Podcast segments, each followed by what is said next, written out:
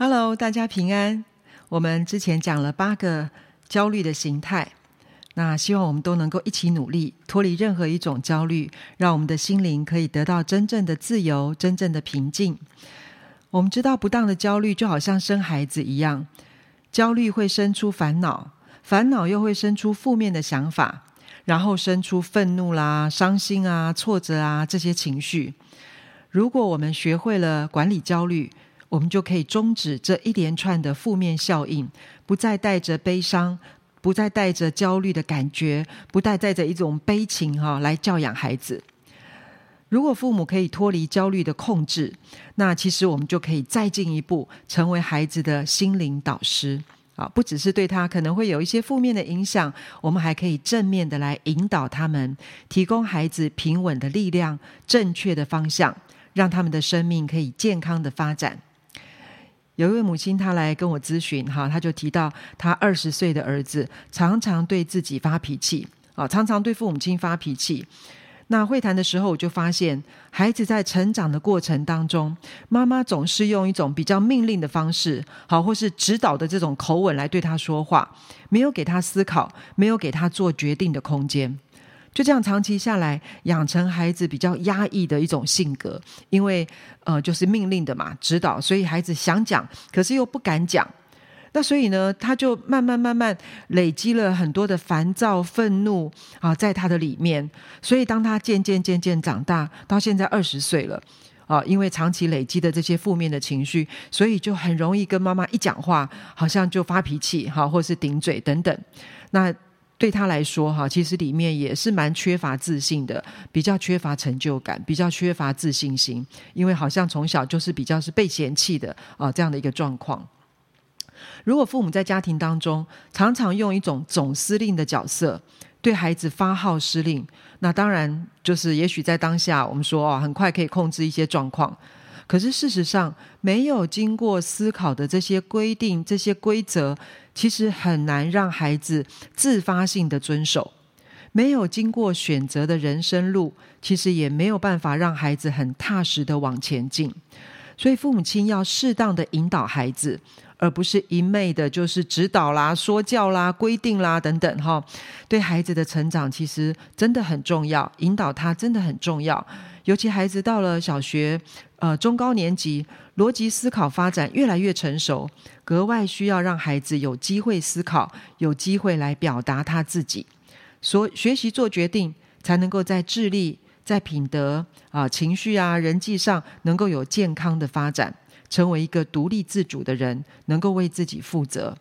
那所以，我们呃脱离了焦虑，我们不再成为一个焦虑的父母。那我们要从一个焦虑者，要转到成为一个引导者，在帮助孩子、引导孩子的时候，我们要注意几件事情哈。第一件事情就是要有合宜的语气跟态度。有一对夫妻，他很想要解决呃他们家十八岁这个儿子玩电脑的问题，啊，都已经上大学一年级了，还是整天玩电脑，没有好好的读书，哇，他们就非常的担心，所以他们的方式呢，就是在旁边一直唠叨，一直唠叨，哦、或者是不唠叨，他们就直接切断那个上网的连线，啊、再不然他们就大声的喝止。好，虽然孩子有偏差行为的时候，我想父母亲一定会很担忧，但是呢，我刚刚讲的这些方式。只会把孩子的心更往外推啊，亲子关系就更加的对立。因为斥责、羞辱的这些训话，其实向来不是一个人改变的动力啊。只有在爱的气氛当中协商，才是最重要，也是最必要的。专家研究就发现，成功的家庭教育跟父母亲的言语表达息息相关。啊，真的很重要，是我们的言语表达，其实跟孩子能不能够有一个好的、健康的发展是很有关系的。尤其是父母亲跟孩子说话的语气，啊，会对孩子的情商啦、智商啦、气质啊、修养产生非常非常深刻的影响。在跟孩子的对话当中，我们要尽量表达出信任、尊重、鼓励、同理，啊，这样的语气跟态度。好，我举一些例子哈，比如说，呃，我们看到孩子在看电视，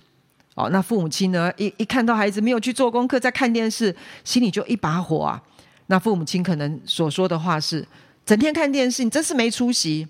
好，类似像这样，那这个态度呢，就是比较是羞辱性的。那他带出来的结果是什么呢？哦，孩子不但没有改变，反而更容易自暴自弃，而且破坏了亲子的关系。如果我们看到孩子在看电视，我们很担心，那我们可以怎么说呢？啊，比较正向的说法是，哦，我知道你会控制读书的时间，好，还有休息的时间，那你看看怎么安排哦。那这样子的说话的态度，其实就表达了我们对他的信任。那当然，我们也做了一些的引导啊，比如说我们在说话里面就呃提到你，我知道你会怎么控制读书跟休息的时间，那你自己规划。意思就是说，在读书的时候是要呃有有读书的时间要专心，好，那你也可以安排休息的时间。那这样子也会让他就自己去思考，好，引导他去思考我什么时候要休息，好，不要休息太久。那我什么时候要去读书？好，这个结果让孩子学会了安排时间。那又或者是说，孩子在学校被处罚，那回家以后呢，就是眼中啊，他你看到他就是眼中滚动着泪水，表达他很生气啊。他在学校已经被处罚了嘛，好，就是很不开心这样。好，那我们这时候要说什么呢？啊，如果我们是说有什么好生气的，老师的处罚一定有道理，你是不是又闯祸了？啊，当我们这样讲的时候，其实我们的态度就是怀疑他、否定他，那结果就是造成孩子觉得不被了解啊。好，那既然我你都不问我是什么事情，你也就是觉得都是我的错，那就算了。很容易之后会放弃跟父母亲沟通啊。如果我们要比较正面的哈，如果我们要能够啊，在他在学校被处罚了这样的一个好像已经比较低落的这样一个情绪的时候，我们可以怎么样正面的说呢？我们可以说啊，老师的处罚好像让你觉得很生气、很委屈哈。你可以告诉我发生了什么事吗？好，这样的态度就是比较是同理的引导的啊，就是老师的处罚好像让你很生气、很委屈，这样子的说话是把他的情绪说出来，没有判断对错啊，因为情绪本身没有对错，好，只是我们把他现在的情绪说出来，这是同理。好，那我们问他说：“你可以告诉我发生了什么事吗？”啊，这是一种引导。让他可以渐渐的释放出这件事情，还有呃这件事情的他背后的情绪等等。如果我们可以这样做，孩子会觉得好像比较能够被理解，你好像真的想要听我，所以他就愿意呃比较容易愿意说出在学校到底发生什么事情，还有他自己的想法。那这样子，我们做家长的，好父母亲才有机会更进一步来协助他。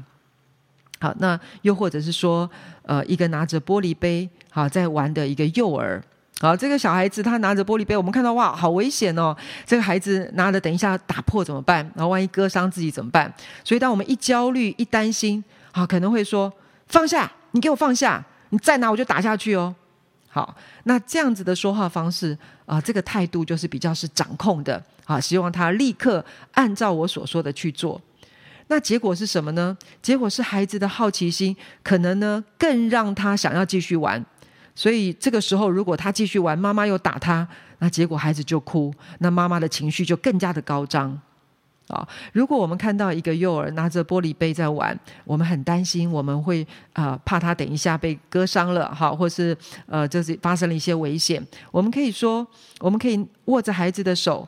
好，轻轻的让他用他的手。啊，抓着他的手摸这个玻璃杯啊，跟他说：“哦，这是玻璃做的哦，啊，你看敲起来有锵锵的声音哦，哦，再用力一点，它就会打破啊，刮伤手，我们的手就会流血，会痛哦。好，那这个是一种尊重，比较是一个尊重他的态度，好，不是强逼他，这个时候一定要立刻放下来，并且引导他，好，慢慢的让他知道这个是呃，这个材质是什么。”啊，如果继续怎么样的玩它，可能会造成什么样的后果？那如果我们这样子做，孩子能够认识玻璃杯啊，能够认识它是玻璃的材质，然后也可以被安抚。那在这个过程，妈妈也能够保持在一个平静的状态。所以，父母亲或是我们大人哈，对一件事情怎么反应，决定了这件事情的结果。那美国华盛顿大学这个心理教授他们的研究就发现，哈，父母亲如果扮演着情绪教练，好，能够教导孩子情绪，那其实这样子的孩子比较有能力处理自己的情绪，好，挫折容忍度也比较高，社交能力和学业的表现也比较杰出。好，那当然这边指的特别是父母亲哦。如果是父母亲呃教导并且做示范，孩子的学习情绪的学习是比较好的。所以让我们可以呃自己先学习怎么管理情绪，然后示范合一的情绪，然后用正确的方式来沟通，可以成为孩子生命的教练。好，这是第一个，我们要成为引导者。我们不，我们脱离焦虑了，要成为一个引导者。第一个，我们要学习用合宜的语气跟态度。那第二个，我们要用适当的引导问句。好，孩子遇到问题的时候，哦、常常是激发孩子能力和创意的好机会。我们要把握这个机会，用适当的问句来协助孩子思考。那有一些方向，好，我们可以作为引导孩子的参考。好，第一个方向，我们可以来呃引导他，就是呃帮助他，也帮助我们能够更多了解事情的历程。好，了解历程，比如说事情的发生的经过是什么？我们可以从人事时地物，好，这些面向来引导，整理出整个事件的来龙去脉，然后呃帮助孩子厘清他现在真正面对的问题是什么。好，第二个引导就是呃了解他的感受啊。第二个问句的引导要了解他的感受，了解他的情绪，了解他在当下的反应，还有他背后的想法是什么。好，接纳孩子第一时间的感受，然后觉察这些感受他背后的他呃原因是什么，想法是什么。好，这是第二个。第三个引导的问句，我们可以发展他多元的观点。也就是引导孩子看见自己的想法以外其他的可能性，啊，帮助孩子扩张他的观点，打破只有一种想法的思考模式，好，为这个问题找到其他的思路。好，有时候我们只有很主观的一种看见，那我们的问题可以从呃这个方向、那个方向，好，不同的方向问，可以发展多元的观点。好，这是第二个呃适当的引导问句。在问问题的时候，如果孩子不知道怎么回答，那我们可以用开放跟封闭式交叉的询问来引导。那这个部分呢，如果大家想要更进一步了解，可以看我的另外一本书哈，叫做《孩子，我愿意聆听》。好，那这本书里面有很多呃，讲到很多我们可以怎么样问问题的一些技巧跟方式。好，第三个方向就是我们可以持续的应用跟鼓励。好，持续的应用跟鼓励。当我们整理出孩子的啊、谈话啊，他对他是正面的、有效的观点之后呢，我们可以跟孩子讨论，我们怎么样来应用啊，在我们现在所面临的事情里面，定出具体的方法。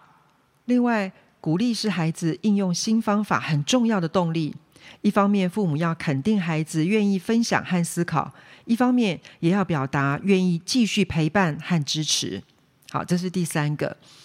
那下一次我们会用呃一个例子哈来完整讲这三个呃方向我们要怎么来做好，怎么样实际的来做